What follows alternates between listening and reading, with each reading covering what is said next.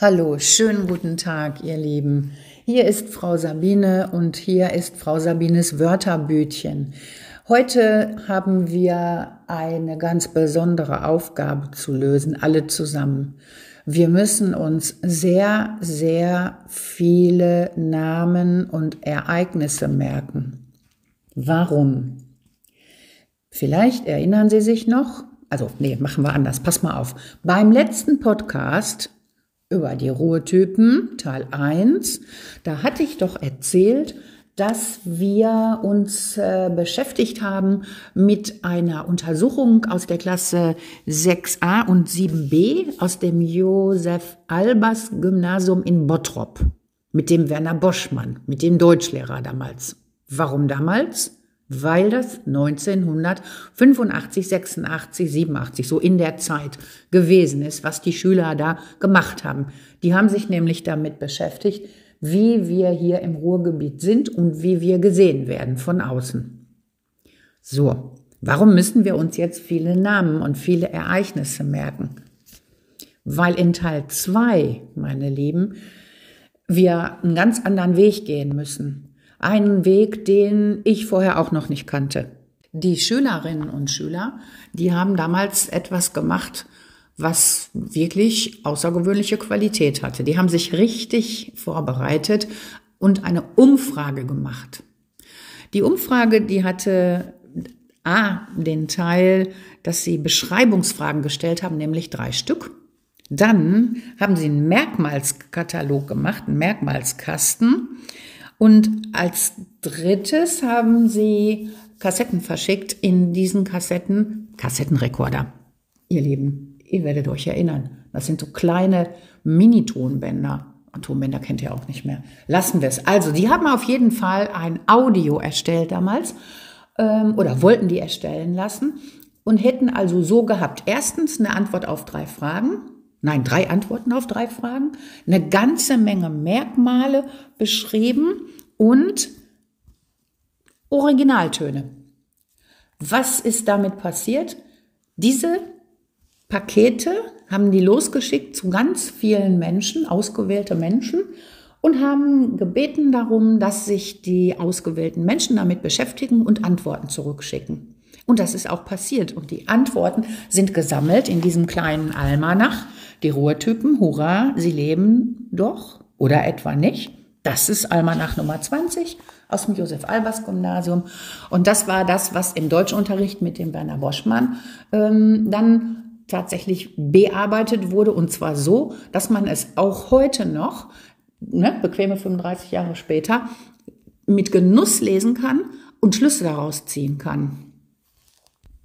Jetzt wollte ich natürlich bei meinem Teil 2 auch eine ordentliche Arbeit abliefern. Ich wollte da nicht einfach losplappern. Hallo, Frau Sabines Wörterbütchen beschäftigt sich mal mit dem Stichwort Identität. Nein, so kann man das nicht machen. Also wenn du so eine Steilvorlage hast von solchen ähm, fleißigen Schülern, ich meine das wirklich ehrlich, ähm, das kannst du nicht einfach wegplappern. Das geht nicht. So, jetzt mal eben schnell zwischendurch zur Geschäftsordnung sozusagen. Natürlich müssen Sie hier nichts mitschreiben. Und Sie müssen sich das auch nicht so auswendig merken, dass ich Sie morgen früh um drei Uhr anrufe und abfrage. Nein, wir haben ja hier Podcast. Sie können das ja immer wieder hören, bis Sie das alles auswendig können. Oder einfach hören. So, ähm, was haben diese Schüler und Schülerinnen mit Merkmal, mit Merkmalskasten gemeint? Das möchte ich Ihnen als erstes vorstellen. Die haben da eine Skala gemacht, sozusagen auf der linken Seite ein Merkmal und auf der rechten Seite ein Merkmal. Und dazwischen konnte man sich dann in fünf verschiedenen Feldern ähm, dazu äußern. Und man konnte immer sagen, voll zutreffend, recht zutreffend, kein ausgeprägtes Merkmal, recht zutreffend, voll zutreffend und Merkmal fertig. Sag mal, das war jetzt was, ne? Können Sie sich gar nicht vorstellen, kann ich mir auch nicht vorstellen. Ich wiederhole nochmal. Auf der linken Seite ein Merkmal. Nehmen wir mal passiv. Und auf der rechten Seite das Merkmal aktiv. Und dazwischen fünf Felder. Und auf der linken Seite kann man voll zutreffend, recht zutreffend ankreuzen und auf der linken Seite auch voll zutreffend und recht zutreffend. Und in der Mitte kann man dann auch ankreuzen, kein ausgeprägtes Merkmal. Da steht dann passiv gegen aktiv, zurückgezogen gegen gesellig, verschwiegen gegen redselig, traurig gegen heiter, verträumt gegen nüchtern, nachgiebig gegen streng, egoistisch gegen hilfsbereit, sparsam gegen freigiebig, faul gegen fleißig. Das sind jetzt nur ein paar. Und Sie wissen ja, wir sind hier im Wörterbütchen und es ist überraschend, dass es so ähm, differenziert beobachtet wurde und in einer Art Selbstdarstellung der Schülerinnen und Schüler, also was die glauben, was man äh, hier bei uns beurteilen könnte, das in eine Fremdeinschätzung gemündet ist durch diese Umfrage. Haben Sie das jetzt verstanden? Also Sie müssen sich das einfach dann groß wie eine Tabelle vorstellen und jeder macht da so sein Kreuzchen und dann gibt es so ein Profil. Da gibt es bestimmt einen richtigen Namen für, wie das heißt, habe ich aber vergessen. Was natürlich die ganze Sache umrahmt, das sind diese Fragen, diese Beschreibungsfragen. Und die lese ich Ihnen vor. A. Welches sind die besonderen Merkmale und Kennzeichen der Ruhrgebietsmenschen? Was unterscheidet sie von anderen?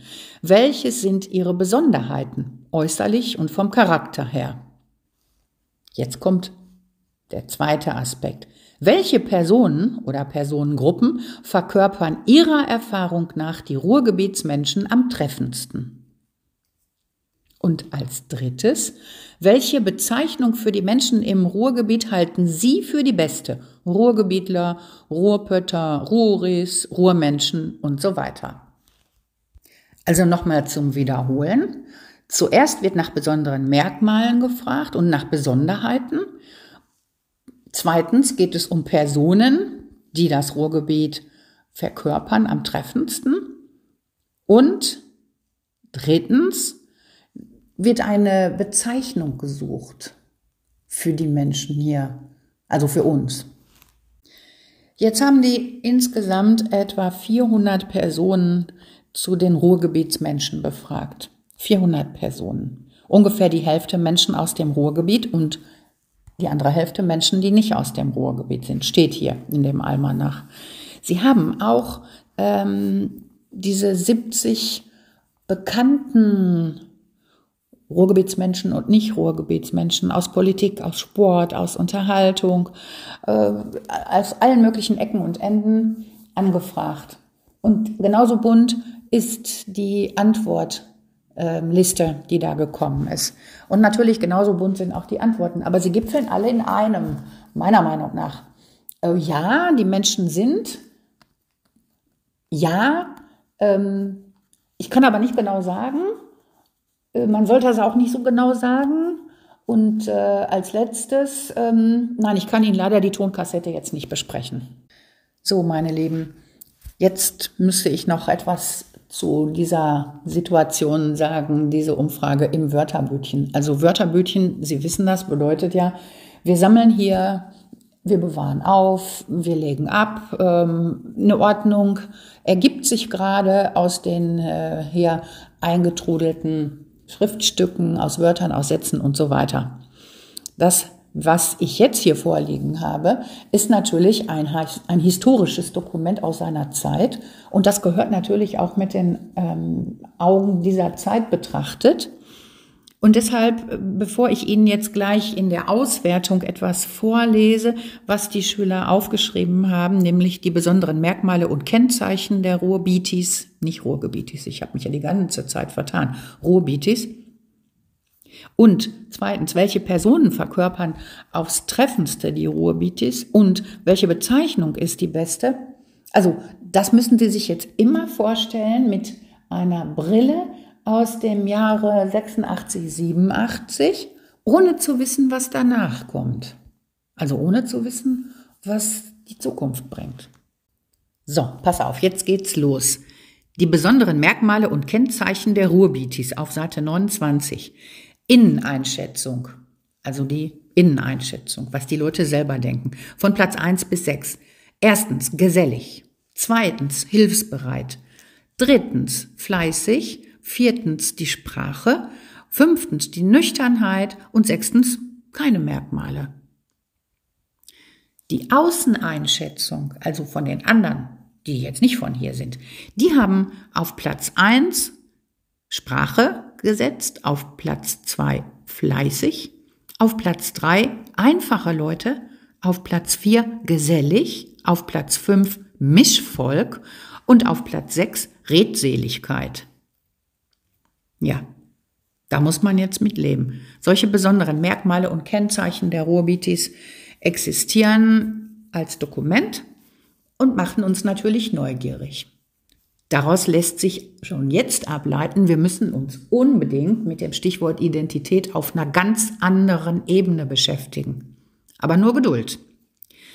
So, über diese Frage Inneneinschätzung und Außeneinschätzung, welche Personen oder Personengruppen das Ruhrgebiet am besten verkörpern, da haben die Innenbetrachtungen erstens die Bergleute ergeben, zweitens die Arbeiter, drittens Fußballfans, viertens Angestellte, fünftens Siedlungsmenschen und sechstens Marktverkäufer. Marktverkäufer. Auf der anderen Seite, also die von außen betrachtet, äh, da ist auf Platz eins natürlich auch Fußball. Hätten Sie gedacht, ne? Stimmt überhaupt nicht. Das denken wir heute. Von außen betrachtet waren damals Bergleute auf Platz eins. Auf Platz zwei die Arbeiter. Auf Platz drei Jürgen von Manger. Auf Platz vier Elke Heidendreich. Auf Platz fünf Vereinsmitglieder und auf Platz sechs Wirte. Tja. Jetzt geht's noch um die Bezeichnung. Welche Bezeichnung ist die beste? Und da haben wir bei der Selbstdarstellung, Selbsteinschätzung das Ranking folgendermaßen. Und jetzt fange ich mal von hinten an. Auf Platz 6 finden wir Ruris. Auf Platz 5 Menschen aus dem Pott. Auf Platz 4 Mitteldeutscher. Auf Platz 3 Ruhrmenschen. Auf Platz 2 Ruhrpötter. Und auf Platz 1 Ruhrgebietler. So, und jetzt mal ganz schnell noch die Außensicht. Was hat man damals für den besten Begriff gehalten, wenn man von außen auf das Ruhrgebiet geguckt hat? Ich fange auch wieder hinten an. Platz 6 nach der Umfrage. Kumpels. Ruhrbewohner auf Platz 5. Ruhris auf Platz 4. Ruhrmenschen auf Platz 3, wie die Inneneinschätzung. Ruhrgebietler auf Platz 2 und Ruhrpötter auf Platz 1. Unbestritten. Ruhrpötter auf Platz 1 und Ruhrgebietler auf Platz 1 bei der Inneneinschätzung. Also irgendwo dazwischen. Da wird die damalige historische Wirklichkeit gelegen haben. Jetzt wollen wir uns natürlich auch noch eins klar machen, wenn man in so 30er Jahren Schritten zurückgeht, dann kommt man auch an einen anderen Punkt, der auch in diesem Heft, in diesem Almanach beschrieben ist und den möchte ich nicht verschweigen. Ich werde das jetzt so vorlesen, wie das im Almanach auf Seite 29 unten abgedruckt ist. Ja? Und zwar handelt es sich um ein Zitat aus Merian. Sie wissen schon, so mit Merian kommt man durch die ganze Welt, ne? Und das ist Merian, Ruhrgebiet aus dem Jahr 1958. Jetzt lese ich Ihnen das mal vor. 1958 schrieb also der Autor, es zeigt sich also, sehr verschiedenartige Kräfte in einem Zusammenspiel haben mitgewirkt, dass ein neuer Menschentyp, nämlich der des Ruhrgebietes, entstehen konnte und entstehen musste. Denn es erweist sich auch in Krisenzeiten, dass er im Beruf tüchtig ist, ein guter Kamerad und im Übrigen weder von sich noch von seinen Meinungen viel reden macht. Das Revier ist ihm nicht das erweiterte Arbeitshaus, sondern eine Landschaft, zu der er gehört, wie sie zu ihm gehört. Und die tiefste Bindung, die er daran hat, liegt nach der Notwendigkeit wie nach der Idee darin, dass er sich dass er sie als die Heimat seiner Kinder betrachtet. So, meine Lieben, ich will jetzt nicht verschweigen, wer der Autor dieser Betrachtung war. Sie können sich das, weil es ein Podcast ist, nachher nochmal in aller Ruhe anhören und im Wörterbütchen achten wir immer auf Sprache. Ich sage Ihnen einfach ein paar biografische Daten zu Wilhelm Brepol. 1893 in Gelsenkirchen geboren, 1975 in Dortmund gestorben, ein Kind seiner Zeit, ein deutscher Volkskundler und Soziologe, der in den 1930er Jahren, ich zitiere hier gerade Wiki, in den 1930er Jahren die Forschungsstelle für das Volkstum im Ruhrgebiet geleitet hat. Und dieser Mann hat äh, sehr viel veröffentlicht zum Volkstum im Ruhrgebiet. Und diese, diese Sprache, die erinnert uns an die düstersten Zeiten. Und in dieser Propagandawelt hat er auch ähm, weiterhin beim Militär, als er zum Militär eingezogen wurde, 1939, äh, äh, weiter gewirkt und gearbeitet. Mit Sicherheit hat er wissenschaftliche Tätigkeiten, natürlich, ja, das kann alles sein, aber wir müssen uns immer darüber Gedanken machen, zu welcher Zeit hat er geschrieben und zu welcher Zeit wurde er zitiert und an welchen seiner ähm, Untersuchungen können wir heute feststellen, wie unsere eigene Geschichte einzuordnen ist. Boah, das soll jetzt hier nicht so ein super Seminar werden, aber ich wollte es einfach sagen. Wir können uns ja auch unseren eigenen Wortschatz daraufhin ganz kurz vor Augen führen. Sicher ist Ihnen allen und euch allen bekannt so ein Wort wie Polacken flachrennen und sowas, ne? Das gehört bei uns im Ruhrgebiet dazu. Ich sage unsere Sprache, hier ist ja unser Dialekt.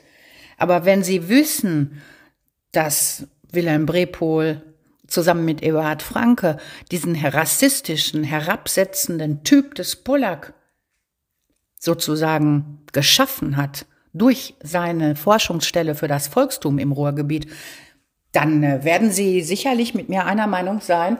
Wir müssen auch solche Dinge im Wörterbütchen aufbewahren und ansprechen und immer wieder in Erinnerung rufen. Ja, das hatten wir hier alles, das haben wir jetzt auch in anderen Gestalten, aber wir müssen uns immer wieder klar machen, ja, in der Zeit wird geschrieben, aber viel, viel, viel, viel, viel später wird gelesen und gehört. Und das hat immer das gleiche, ähm, wie soll ich sagen, das gleiche Gefühl. Das kann doch nicht sein. Also nein, das ist doch nicht so schlimm. Doch, Wörter können ganz schön schlimm sein. Und die Ruhrgebietis, die Ruhrbietis, die Ruhrböttler, alle diese Leute, die jetzt unter der Überschrift Bollack oder sonst wie beschimpft und benannt wurden in der Nazizeit, die haben hier ihre Welt aufgebaut und ihre andere Welt, wissen wir nicht genau, verlassen, verlassen müssen. Auf jeden Fall jede Menge von uns, alle, die wir hier sind, haben irgendwie mit dieser Vergangenheit Kontakt gehabt oder haben immer noch. Und deshalb bin ich dieser Untersuchung vom Josef Albers Gymnasium aus Mitte der 80er Jahre sehr, sehr, sehr dankbar, dass sie ganz viele Dinge aufwirft an Fragestellungen, die wir heute eigentlich auch miteinander besprechen in verschiedenen Variationen. Ich habe ja schon mal gesagt, es wird gegoogelt und gesucht, wer wir hier alle sind und so weiter. Aber wir befinden uns jetzt mit einem gewissen Abstand zu dieser Zeit ähm, der 80er Jahre in einem Transformationsprozess. Das hört sich super an. Ja, ich weiß, ich kann auch elektrisch. Ne? Also wir verändern uns ja hier auch. Und dieses Fundstück aus der Vergangenheit macht uns eigentlich deutlich, wie wir suchen können, welche Dinge in der Vergangenheit wie betrachtet wurden und ob wir Sachen wiederfinden in unserer Gegenwart. Oh meine Güte, das hört sich jetzt komisch an für Sie. Ich weiß das. Meine Lieben, was das jetzt genau mit uns zu tun hat und mit unserer Identität, das äh, können wir jetzt nicht mehr klären. Aber dazu lade ich Sie herzlich ein, in den nächsten Teil, der hat auch ein bisschen zu tun noch mit Bottrop und mit diesem Gymnasium, aber wir bewegen uns weiter, wir bewegen uns in eine andere Stadt. Ich wünsche Ihnen, dass Sie mit diesen Betrachtungen, wenn Sie sehr verwirrt sind dadurch, einfach nochmal von vorne hören und äh, überlegen wir mal alle zusammen, wie wir auch in Zukunft das Beste aus unserer Jetztzeit machen können. Wir haben uns ja auch schon mal im Wörterbütchen über hier und jetzt unterhalten. Wir nehmen also gerne Sachen aus der Vergangenheit im Wörterbütchen entgegen, legen die hier gut ab und holen die jetzt wieder raus, um etwas Neues damit zu schaffen. So, alles Liebe. Bis zum nächsten Mal. Machen Sie es gut. Und wenn Ihnen irgendjemand schöne Wörter oder alte Geschichten irgendwie zu Gehör bringt oder Ihnen ein paar Zettel auf den Tisch legt, schmeißen Sie das nicht weg. Gucken Sie einfach mal nach und äh, schreiben Sie ruhig gerne mal an den Rand ein paar Bemerkungen und geben Sie das hier ab. Ja, wir haben ja auch so eine kleine Wort- und Textänderungsschneiderei. Wir würden Ihnen alles wieder gebügelt und äh, schrankfertig oder zum weiteren Verwendung zurückgeben. Alles Liebe, tschüss. So, und jetzt noch im Nachspann die Liste derjenigen, die geantwortet haben mit Kassette oder auch nur mit Briefen. Ähm, das lese ich jetzt ganz kurz vor. Neben all den vielen, die anonym abgedruckt wurden, ja. Also, es haben mit Briefen geantwortet. Johannes Rau, Oskar Lafontaine, Friedel Fahrtmann, Heiner Geißler, Herr von der Mond. Leider nicht. Der Bürgermeister, Oberbürgermeister von Bottrop. Samtlebe, Oberbürgermeister Dortmund, Krings, Duisburg, Frau Güllenstern, Mülheim, Eichelbeck aus Bochum, Reuchenbach aus Essen und Kuhlmann aus Gelsenkirchen. Auch Jürgen Triebel und Elke Heidenreich und Olaf Thon und August Everding aus dem Bereich Sport und Kultur und Joschka Fischer und Klaus Wennemann und Dieter Krebs und Jürgen Möllemann und Jürgen Lodemann. Und die Bayerische Staatskanzlei hat für Herrn Ministerpräsident Strauß geantwortet. Und zuletzt hat auch der Papst Johannes Paul II. seine Antwort übersenden lassen. Soweit.